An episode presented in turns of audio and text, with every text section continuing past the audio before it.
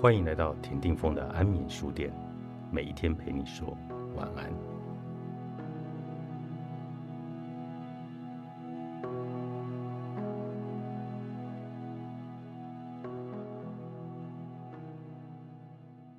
有一个著名的杯水譬喻是这样说的：有一个装了半杯水的玻璃杯，它是半满呢，还是半空？就这个对镜，这杯水而言。问题的答案是何者，并不造成任何的差别。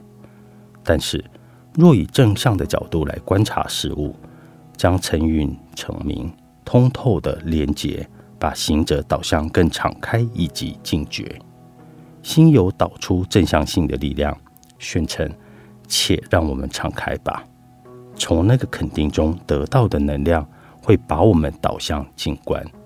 这当中。含有非常深的教室，在西藏夜晚的屋内有时非常寒冷，雾气凝结的窗户到天明时结晶出的图案，会因着屋里住的人而有所差异。这一些图案是人类心灵能量的一种投射，正向的、负向的、恐惧的、放松的。甚至有一些科学研究曾经探讨人类心灵对于物质现象的影响。佛陀曾谈过，我们如何用两种不同的方式去观察同一个对境。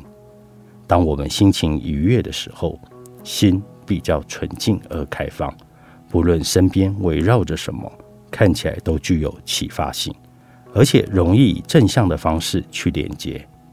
但是如果当天过得不太好，遭遇了一些困难的处境，那么即使在最棒的餐厅中享用最精致的美食，吃起来也会觉得淡而无味。这完全不是食物的味道本身有问题，而是新的负向性改变了一切。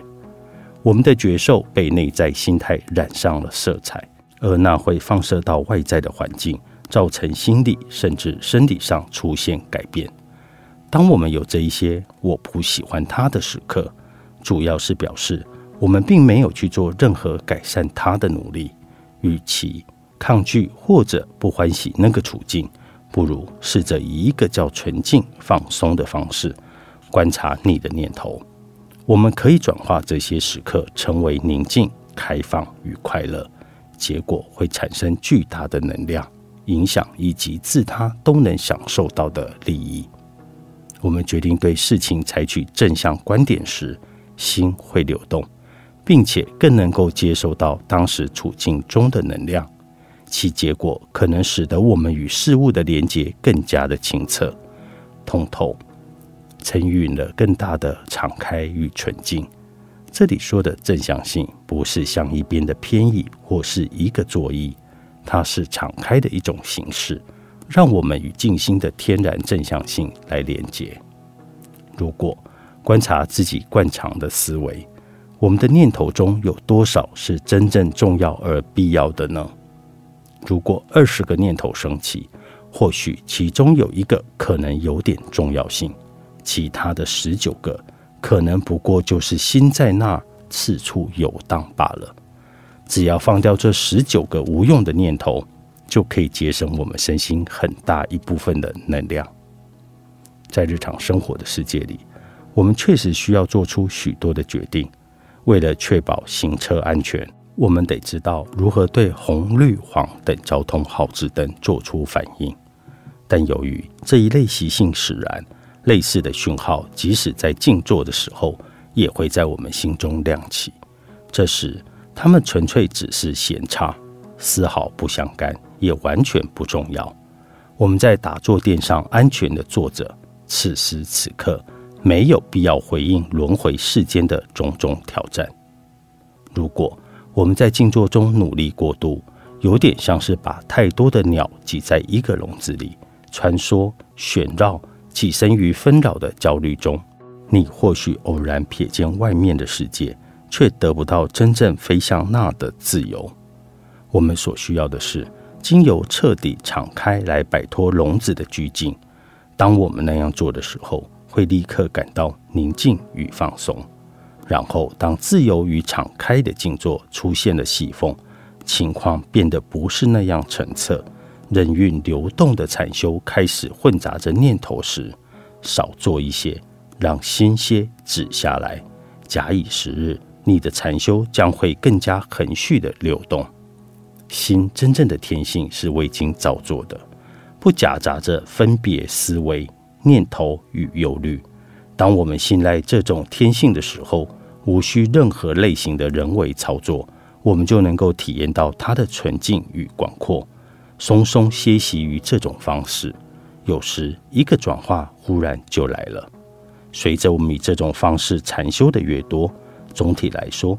修行只不过是在这种状态中保持的越来越久，变得习惯于此。念头可能会出现，也可能不会出现，那都不是问题。偶尔你可能会发现，不经意间心已经对静坐用力过度。你可能静静坐在那里，但是心躲在幕后悄悄自行比划着。这仍然是那颗忙碌的心。做着一些不需要努力的事情。当你注意到这个现象时，放松，并且重新与你的心的纯净连接，我们仍然可以看见并觉受到念头，并不需要把这一切彻底关闭，预令自己不准思考。